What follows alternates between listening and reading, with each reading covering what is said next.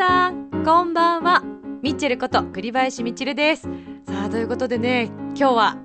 2回目。2回目の放送9月1日ですよ。ね皆さん。あ多分いや大丈夫です大丈夫です。あのねというかねもう拍手とか大丈夫です。大丈夫です。あのね先週のね最初の第1回目の放送を自分でも何度も確認をしたわけですよ。うん硬いよね。やっぱねちょっとねリラックスしていきたいですよね。他の番組さんみたいにね、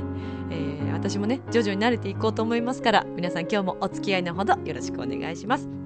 さてこの番組では恋愛そして夢をテーマにリスナーの皆様のお悩みなども聞きながら輝くような楽しい毎日を一緒に過ごしていこうというコンセプトのもと私ミッチェルが皆さんのお友達のような気持ちでしっかりとご相談にも受けていきたいと思ってますよ、えー、また恋愛がテーマなんですけども愛情表現コーナー、えー、こちらはイタリア語でご用意をしています。真剣な部分ありおふざけな部分もありまた音楽もありと盛りだくさんでお送りしていきますまあちょっとね、えー、今週も楽しいこと先週か楽しいこといっぱいありましたんでね、えー、お伝えしていきたいと思いますので、えー、今日も最後まで楽しんでくださいね。この番組は輝く人生を共に研修司会の株式会社ボイスコーポレーションの提供でお送りします。さあでは始まりますよ。ミッチェルのラブミッション。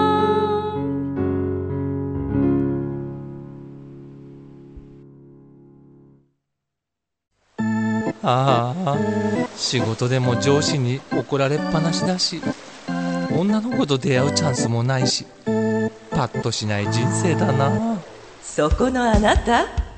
人生を輝かせるにはまず自分磨きが大切。ボイスのプロデュースで変身した男性が先日ゴールインしたわよ。みんな個性があって当たり前。私がセルフチェンジのスイッチを押してあげる。さあいらっしゃい、えー、後半へ続く。ということで始まりましたミッチェルのラブミッションですけれども。今日はねまずはこの話題といいますか。ご紹介しなきゃねやっぱりもう本当ありがたいことですよ。冒頭でもご紹介させていただきましたが、ミッチェルのラブミッションに、なんと、なんとスポンサーさんがつきました。ありがとうございます。いやー、嬉しいはい。いやーね、ありがたいことです、えー、株式会社ボイスコーポレーションなんですけど、実はあの、私も所属をしている司会の会社なんですね。もう大変お世話になっております。本当にあのー、優しくてね、えー、そしてあの皆さん先輩方がね、本当に優しくて、あとこう面倒見が良くてですね、で本当にお互いを思い合って向上し合ってというえー、スタッフに囲まれて、えー、私も頑張らせていただいてるんですけど、まあなんといってもこのボイスコーポレーションの社長であります安倍瞳社長がですね、ものすごいパワーを持っておりまして、あのー、いつも会うだけでね、何かをもらって帰ってくるっていうね、えー、そんなかなりパワフルなエネルギッシュな社長のもと頑張らせていただいてるんですけども、あの本当に不思議なご縁があって、えー、今の現在ミッチェルがあるというね感じなんですけど今後もね、えー、CM ももちろんですけどもまたちょっと詳しくご紹介もねさせていただきたいなと今後思うんですが後編の CM も楽しみにお待ちください。この CM 実は昨日作ってまいりました。出来たてほやほやでございます。後半も楽しみでしょ？まあまあまあ皆さん待っててくださいね。えー、さてえっ、ー、とね、先週はもう本当に楽しいこと尽くしというか、いろいろなことがあって、どれから話そうかなって感じなんですが、まずは8月25日、ミッチェル実は初体験してきました。やん やんじゃないよね、いい年してね。何があったかっていうと、えー、浦安市在住でもありまして、えー、6月に行われた頑張ろう浦安つながろう日本というね、チャリティーイベント、えー、大々的にありましたけれども、その時の発起人でもあります、とっても素敵なダンサーさん、南山光則さんと、え、ペアを組んでらっしゃる新井雅さん、お二人がダンスパーティーを開かれました。サマーダンスパーティーというね、えー、ことだったんですが私初めてあのこう社交ダンスの世界見てきたんですけどまあとにかくお二人の気迫と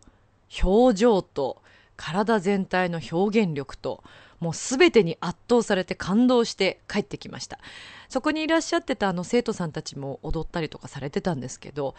皆さんお若い。あの年齢ね結構こうおじいちゃまおばあちゃまっていう感じの方もいらっしゃいましたけどもうねそれを感じさせないパワーがありましたね。社交ダンスってやっぱりそういう何て言うんですかねお話をねしながらまあ男性の方女性の方をねお手ほどきしながらこうね一緒に踊るんですけどうんいや良かったですね。すごく素敵でした。新しい世界を見させていただいて本当に楽しかったです。そんな素敵な南山さんと新井みやさん、まあ、私南山さんちょっともうね憧れの女性ナンバーワンになってしまいましたがあの南山さんの方はねえー、前回の8月のミッチェルのラブミッション後半でもお伝えしましたが9月の13日、えー、夜19時スタートなんですが、えー、浦安文化会館のショーホールで行われますピュアクラシックコンサート14えー、私出演させていただきますがそこで南山さんには共演をしていただきますこれ本当にね悪いけど本当に素敵ですよ私見なくていいです南山さんを見に来てくださいっていうぐらい皆さんにおすすめします。ということで、えー、まあダンスパーティーでしょ？一つ初体験。もう一つ初体験。初体験ではないな。久しぶりの体験なんですが、第33回浦安の花火大会に行ってまいりました。よかったですよ、こちらも。あの、実はですね、チョアヘオファミリーの杉村局長、そしてね、えー、八方美人のめぐみさん、えー、ハッピーメーカーのまゆっちょ、とみんなで行ってきたんですけど私ねちょっと仕事が押してしまったっていうのもあるんですがあの浴衣をね着ていこうという話をしていたんでもう何としてでも着ていきたくて頑張ってたんですけど私ちょっとかなり遅刻しましてね本当に皆さん申し訳なかったです。皆さんには先にこう行っていただいて、えー、現地でねあのやっと見つけてという感じですけどよかったですね花火大会。うん楽しかったです。あんなに近くで花火を見たのは久しぶりですしあの何、といってもね今回この震災後の花火大会でしたから町の人たちみんな一人一人がこう一つになってというかね、えー、みんなで作り上げようというそういう雰囲気がとっても出てました屋台とかたくさん出てたんですけどまあ、で何が一番恥ずかしかったかってね、まあ、自分こう浴衣を着て髪の毛にもちょっと大きな目上なねお花をつけて 行ったわけですよ私。なんですけど浦安新浦の駅からその海の方までずっとね歩いていくんですけどみんなねたくさん人いるんですよ浴衣着てる人もたくさんいるんですけどほとんどの人がみんな彼氏と一緒に歩いてたりお友達と歩いたり家族と歩いてたり。ミッチェルはただひたすら一人で海の方までずっとこう歩いていてなんかねあの人なんか寂しいなみたいなねこう目線で時々こう見られるわけですよ。ちょっと切なかったですけどね。まあ頑張って歩いていきました。でも本当楽しかった。えー、あの実は匠の館の川崎匠さんが招待券をくださって本当ありがとうございます。割とだからね、近くの方まで行けたんですけど、まあ、ちょっとね、奥の方ぬかるんでたってことで、まあ、少し手前で見させていただきましたけど、これは今年のいい夏の思い出になりました。また浦安のね思い出としても一つ増えたのでよかったなと思ってます。さあそんな感じですけれども。じゃあここで一曲聴いてもらいましょうかね、えー、ショコラビットピアニストの沼子と、えー、それからパーカッションのアリキョンと、えー、6月に行われたフラワリーカフェさんでのライブ。で演奏したチョコレートを聴いてください。それではどうぞ。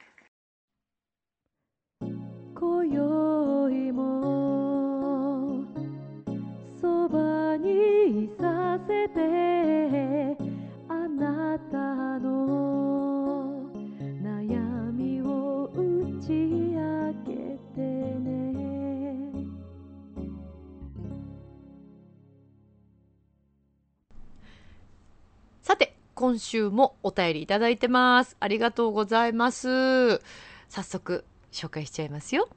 えーラジオネームゲゲゲの彼女さん。ありがとうございます。女性の方ですね、えーミッチェルさんはじめまして。はじめまして。不可能を可能にという言葉が印象に残りました。ありがとうございます。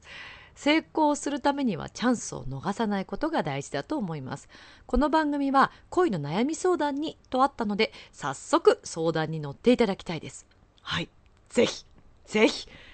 来ましたよリスナーの皆さん。ねこういうの待ってました。私が以前仲の良かった会社の先輩の結婚式に行った時のことです。式では奥さんになる人との馴れ初めをからかい混じりに会社の友人たちが紹介していました。先輩はまだ付き合う前に奥さんに一泊旅行に行こうと誘ったそうです。うんうんうん。奥さんは戸惑いましたが先輩から絶対に何もしないからと言われそれならと一緒に旅行に行ったことがきっかけで付き合うようになったとのことでした。おおで、え実は私もその先輩に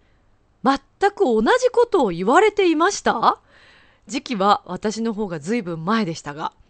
その話を聞いて初めてそれがその先輩の口説き方なのだと分かりました。あらららららららちょっと。えー私はさすがに付き合ってもいないのに旅行はちょっとと思いまあそりゃそうですよね、えーで断ってしまったのですがもし口説かれているのが分かっていれば今頃その先輩の隣にいるのは私だったかもしれませんうーん、えー私はそのあたりがとても疎いようなのでどうやったら、えー相手のサインを見逃さないかチャンスをつかめるか教えてくださいということなんですが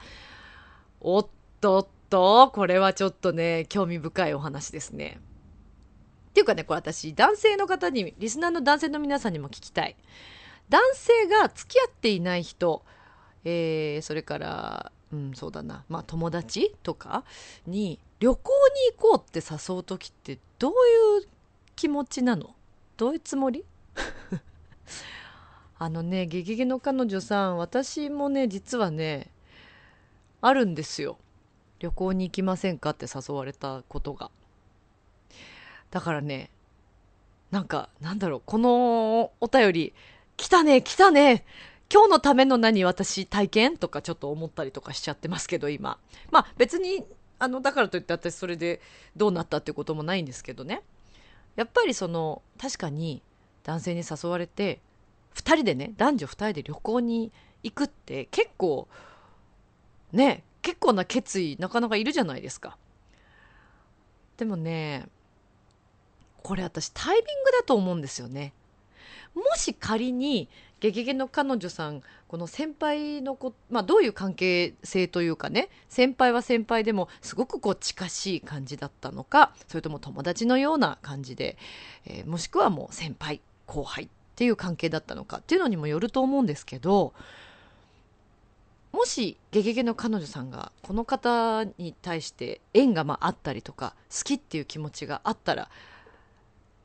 いや旅行はちょっと2人ではなと思ってもあじゃあ行ってみようかなって思ってたかもしれないですよね。と考えると、まあ、この方ではなかったんだと思うんですよ私は。でまあ、あの質問の内容としてはその相手のサインを見逃さないようにチャンスをつかみたいということですけどまあゲゲゲの彼女さんねこういうふうに誘われてたってことは表になるということだと思うんで一回ちょっとこう自分のことを例えば、まあ、旅行ってなかなかないんでこれは珍しいパターンだと思いますが自分に対してちょっと誘ってきた男性はななんとなんかちょっとでも気があるんじゃないかなって少し思ってしまってみてはどうですかね。あのミッチェルもですねあミッチェルはですねあんまり相手から来られるということがないですから、あのーあんまけそこの経験はあんまないんでね何とも言えないんですけど最近ね最近ちょっとだけちょっとだけちょっと誘われるようになったんですよ。でそこで私思うのはうーんとね少しでも自分をやっぱこう誘ってくる人に対して自分はあるかないかっていうのは別として向こうはもしかしたら自分に気があるかもってちょっと思うようにして見てるんですよ。そうすることでなさそうな人とももしかしたら何か自分もね気持ちが変わってあるかもしれないし恋愛ってねどこでどう変わるか分かりませんからちょっとね是非あこの人もしかして自分に気があるのではないかというのを常にこうねいつも自分が男性から見られてるっていう意識をちょっと持ってみるっていうのはどうでしょうか？リスナーの皆さん。でもね気づいた。もしかしてそう思うとするから逆に男の人はいや俺そんなんじゃないしみたいな感じで 声かけてくれないとか？そういうこと？そういうこと？あれ気づいちゃった？私。まあ自然体が一番ってことなんですかね。ということはね。ね。あんまり意識をしすぎてもあんま良くないですもんね。まあでもちょっと今回リスナーの男性の皆さんに質問。これは。あのー、女の子を旅行に誘うというのはどういうつもりどういう気持ちなのか。というのを教えてください。でゲゲの彼女さんとはなんか今後もそういう男性のね気になる仕草あれもしかしてこれそうなんじゃないの？みたいなことがあったら即教えてください。ちょっと一緒にあの解明していきましょう。仕草について。楽しそうだな。ちょっと興奮してきちゃうな、私。はい。ということでね、えー、お便り本当ありがとうございます。あの、またぜひこれからも、えー、皆さんね、お便りください。恋愛のお便りはもういつでもお待ちしてますんで、よろしくお願いいたします。はい。ということで、お便りコーナー、あ、あ、はいはい。えー、来ましたよ。先週のね、前回のね、あの、ラジオの時も、いろんな反響をいただきましたけど、じゃあここで、MK スタジオ、つないじゃいましょうかね。じゃあ、お二人、お願いします。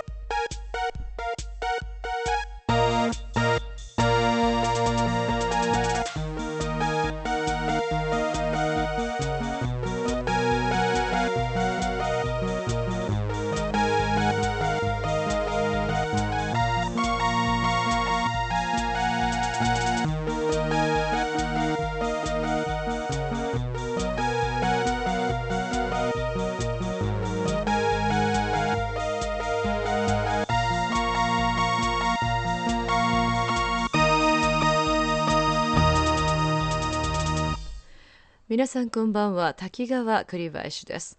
今日も始まりましたミッチェルのラブミッション。ここからは私 MKS アナウンサーの滝川栗林が担当します。8月の時にもこのコーナーではイタリア語音楽学具を使って愛情表現を示してまいりました。実は賛否両論。今日もとても不安でいっぱいの滝川栗林です。えー、私が今日も責任を持ってお送りいたしますちなみに私は匂いフェチですそれでは今日も解説をしてくださる方ご紹介いたしますイタリア・ベネチア出身サンマルコ広場近くにお住まいのミッチェローニ解説員です。ミッチェローニ解説員よろしくお願いいたします。ボンジョルノね、今日もいいですね。いい天気ね。あの、まあ、今夜ですけどね、私の中はとてもいい天気。なぜかというと、滝川さんが美しいから、美しいから。さて、えー、それではここで、今日の言葉を説明していただきたいと思うんですが、今日使っていく言葉は何になりますでしょうか？あのね、今日は、あの、アジタメントという言葉を使っていきますね。あ、ピーって何の音ですかね、これ。あの、アジタメントっていうのは、動揺とか、興奮とか、えー、そういう時に使うんですけどね、アジタメント、ちょっと言ってみて。せい、せい、せい。ミッチェロニ解説員、せいというのは英語ですよね。あのね、あなた、あなた、まあそうね。確かに、セイはね、あそうね、英語ね。あイタリア語では、ディミって言いますね。はい。あの、滝川さん、じゃディミしてみて、ディミ。えー、ミッチェローニ解説員では今日の言葉発音してみたいと思うんですが おーおそうね。意味言った意味ないけど、まあ、えー次行くね。あのー今日のこのアジタメントという言葉を使ってまた一例文言いますよ。言うあるよ。あの、だから、みんなも一緒に、私と、ウィッチェローニと一緒に、ディテしてね。言ってね。ディテね。よろしくね。わかった？では早速なんですけれども今日の一例文愛情表現お願いいたしますはい、じゃあ言っちゃうよ。今日も一文いきますよ。では、お伝えしますね。あなたのうなじにアジタメント。あなたのうなじにアジタメント。はい、say together! ミッチェローニ解説員ちょっとうるさいのでもうちょっと静かにお願いいたします。あだってえー興奮しちゃったんだもしょうがないじゃないの。皆さん。に発音いた言っしてますはい言ってあなたのうなじにアジタメントあなたのうなじにアジタメントミッチロニ解説員これはどういう意味があるんでしょうか？あちょっと滝川さん怒ってるね。そこがまた可愛くて綺麗ね。あなた今日最初に匂いフェチですってお話ししたと思うんですけどうなじフェチの男性多いね。多分ね。このね夏の浴衣姿。花火見ながらうなじを見てあなたのうなじにアジタメントこれ言ってみて。そしたらそのままゴールインするかもしれないっていうことで言いました。ちなみに私もうなじフェチ。そういうこと。あ特に聞いてないんですけれども、そう、えーということで、ええ。ーいかがでしたでしょえ、うか？いかが？も何もねあなたのやっぱりうなじがとっても美しいということをねさて本日もおり送りしてまいりました愛情表現皆さんいかがでしたでしょうか？使えるか使えないかは皆さんにお任せいたします。また次にお会いすることを楽しみにしております。それではさようなら。またねみんな。チャオ。チャオ。チャオ。チャオ。ねえ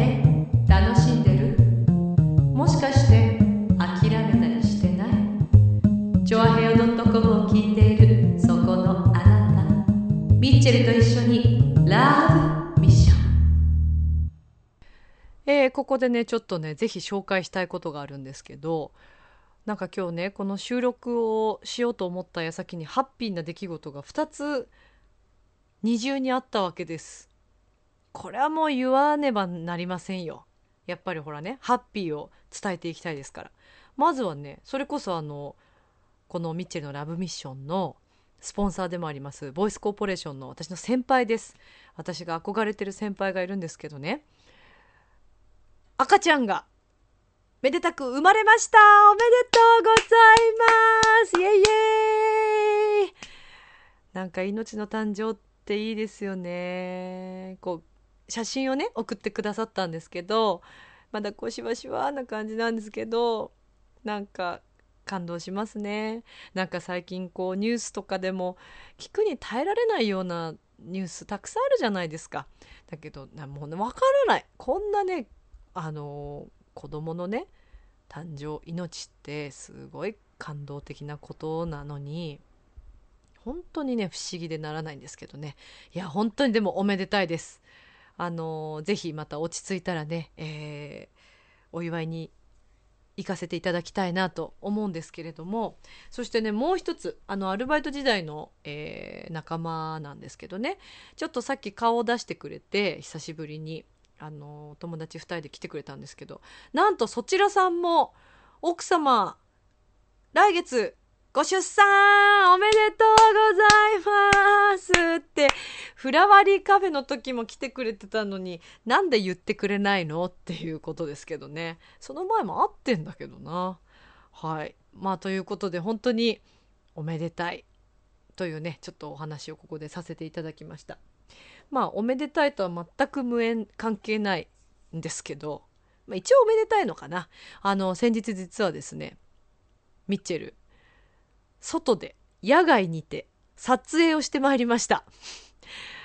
これねあのー近々、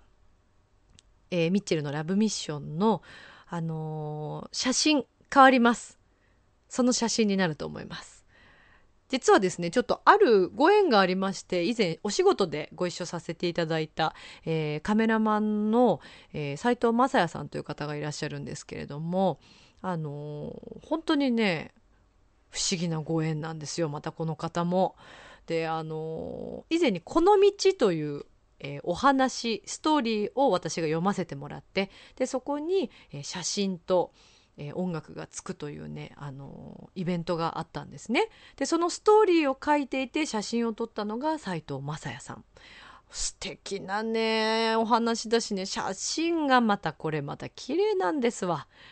もう本当にそれ私感動して、えーまたねこの公演やりたいよっていう話はあの斉藤さんには言ってるんですけど、えーでね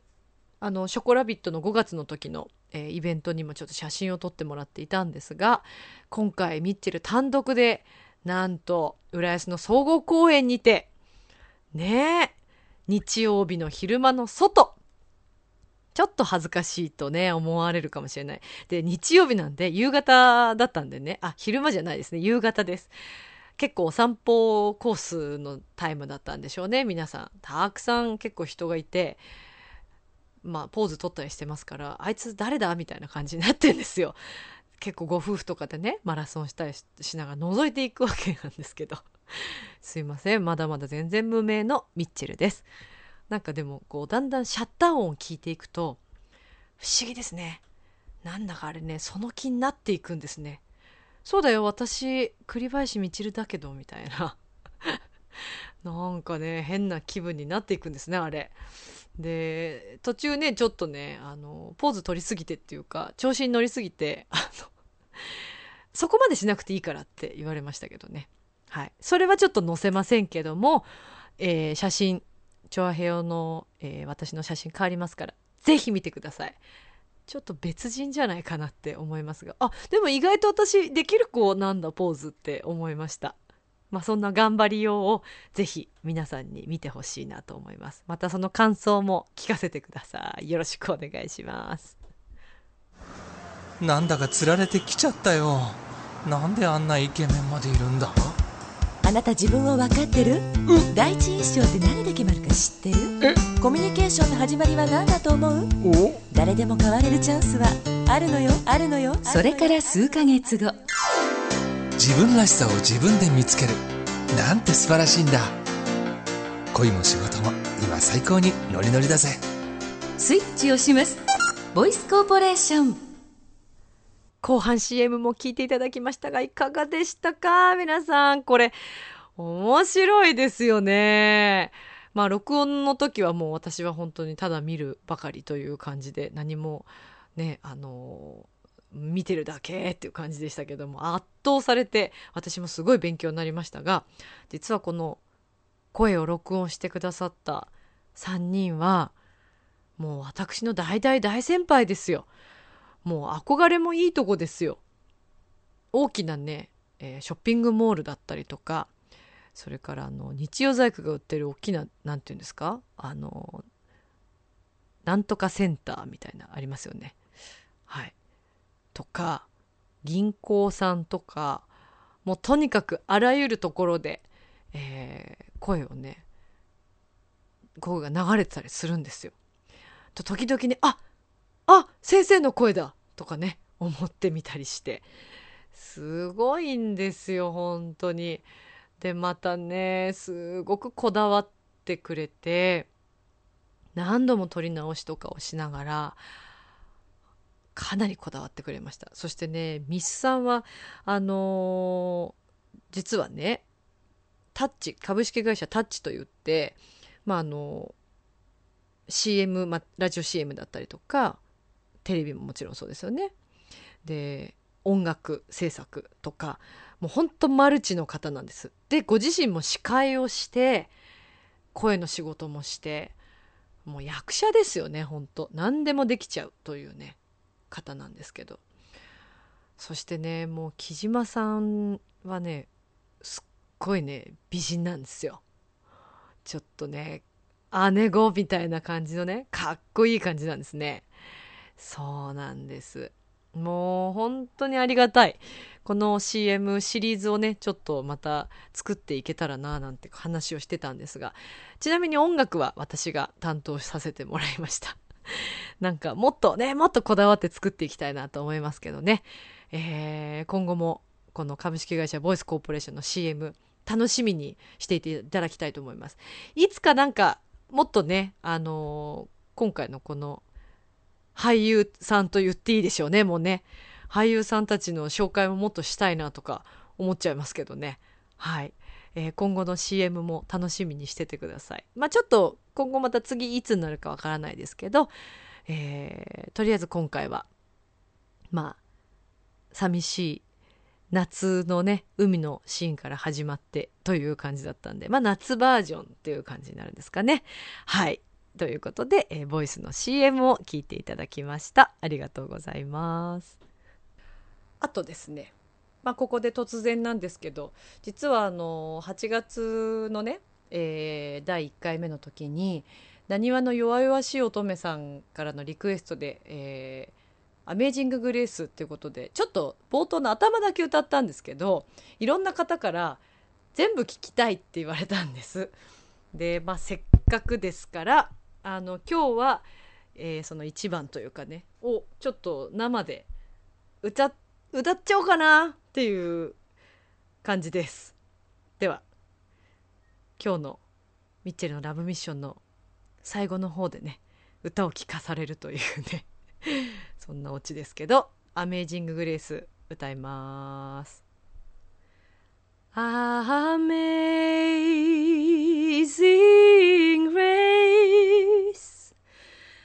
How sweet the sound that saved a wretch like me.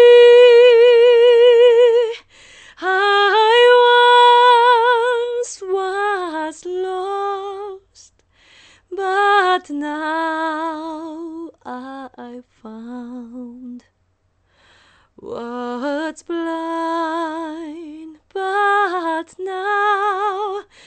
I see.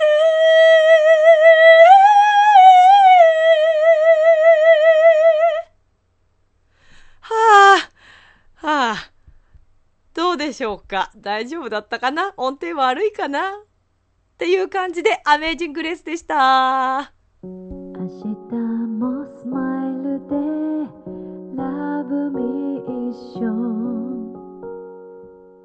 今日もありがとう。ちょあへよ。えー、ということで後半に入っておりますが改めて、えー、ここで皆さんにコンサートのお知らせさせていただきます。ピアクラシックコンサート第14回、えー、これは9月の13日の火曜日、えー、会場18時半。開演が19時。です。なんか私先週17時って言ってたような気がします。が19時スタートです。7時から始まります。で、えー、と前半は、えー、大口さ美さんによります。演奏初演奏ということでこのねピアクラシックコンサートでは初演奏ということでもう期待の新人の方とっても可愛らしいピアニストの、えー、方ですね。そして後半、えー、おそらく19時半以降になると思いますが舞台転換あってその後、えー、私たちのですね愛の形をお届けしてまいります。今回はまあクラシックはクラシックなんですけども少しでもねこのクラシックコンサートというものを皆さんに身近に感じていただきたいというのが私も本当に前から思っていることで、えー、今回この「愛の形」と題しましてストーリーを作りました。でこれはあの私の妄想から生まれた妄想の物語なんですけども、えー、皆さん見ている皆さんがあなんか恋したいなとか皆さんもねそれぞれの愛の形があると思うんですけどもどういうふうに皆さんがこの愛の形を見てくださるのかというのも私もすごく楽しみだしこういった形で、えー演奏するというのもなかなかないのではないかなと思います。オペラではないのでもともとストーリーがあるものではなく、えー今回歌う私のその歌曲のですね曲の、えーストーリーとですねちょっとこうマッチさせて、えー辰巳優子さんというとってもね、えー素敵なピアニストと一緒に演奏します仲良しなんですよゆうこりんは。で、えー初めにもお話ししたようにダンサーの南山光則さんも登場いたします。もうね本当にリハーサルはねドキドキですよ終始。だけどもう楽しいです。とっても楽しく今あの浦安の文化会館のスタッフの皆さんも本当にいい方ばっかりなんです。でね力がとにかくある方たちなんでまあ照明さんとか舞台監督さんもそうですし、えー館長もそうですしねであのこうチラシとか作ってくださったりとかする皆さんもそうだし広報してくださってる方もそうだしもう本当みんなが一丸となってこのペアクラシックコンサートを盛り上げていこうということで頑張ってますのでぜひ遊びに来てください。でもうねこれ安チケット安安すぎます、えー今回からあの値段ちょっと変わりましたけどもそれでも当日券1000円そして前よりは800円でございます、えーこれはあの浦安市の文化会館でも買えますしそして、えー市民プラザウェーブ101といいまして新浦安の大英のねあのもう直直結しているところの4階に、えーホールがあるんですけどもそちらの、えー受付というか事務のところでもね買えますのでぜひぜひよろしくお願いいたします。もちろん私に言っていただいても構いませんのでよろしくお願いいたします。あのー皆さんに楽しんでいただけるように、えーまだまだ頑張っていきますんでよろしくお願いいたします。ということで、えーコンサート情報をさせていただきました。ありがとうございます。でねコンサート情報をした後にいきなりこんな話なんですけどまあここでね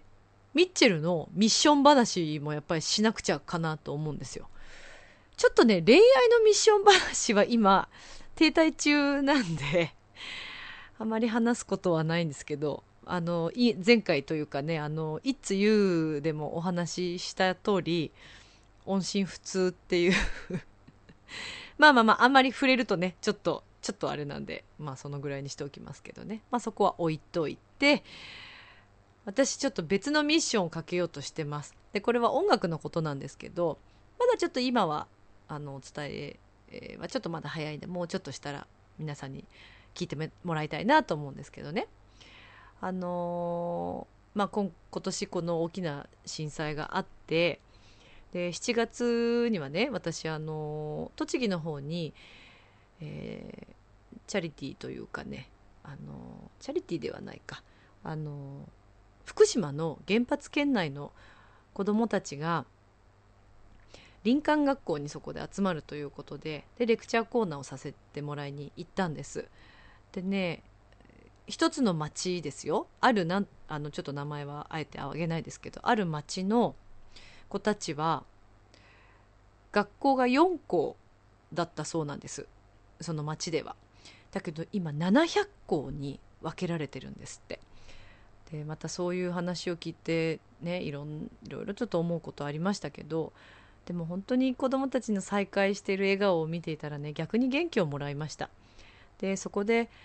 みんなでね、えーキンダーランドの振りをね一緒にやったりとかねすごく盛り上がって楽しかったんですけど大人の方たちもいらっしゃって、まあ、ふるさと歌った時に皆さんが号泣されてちょっと私も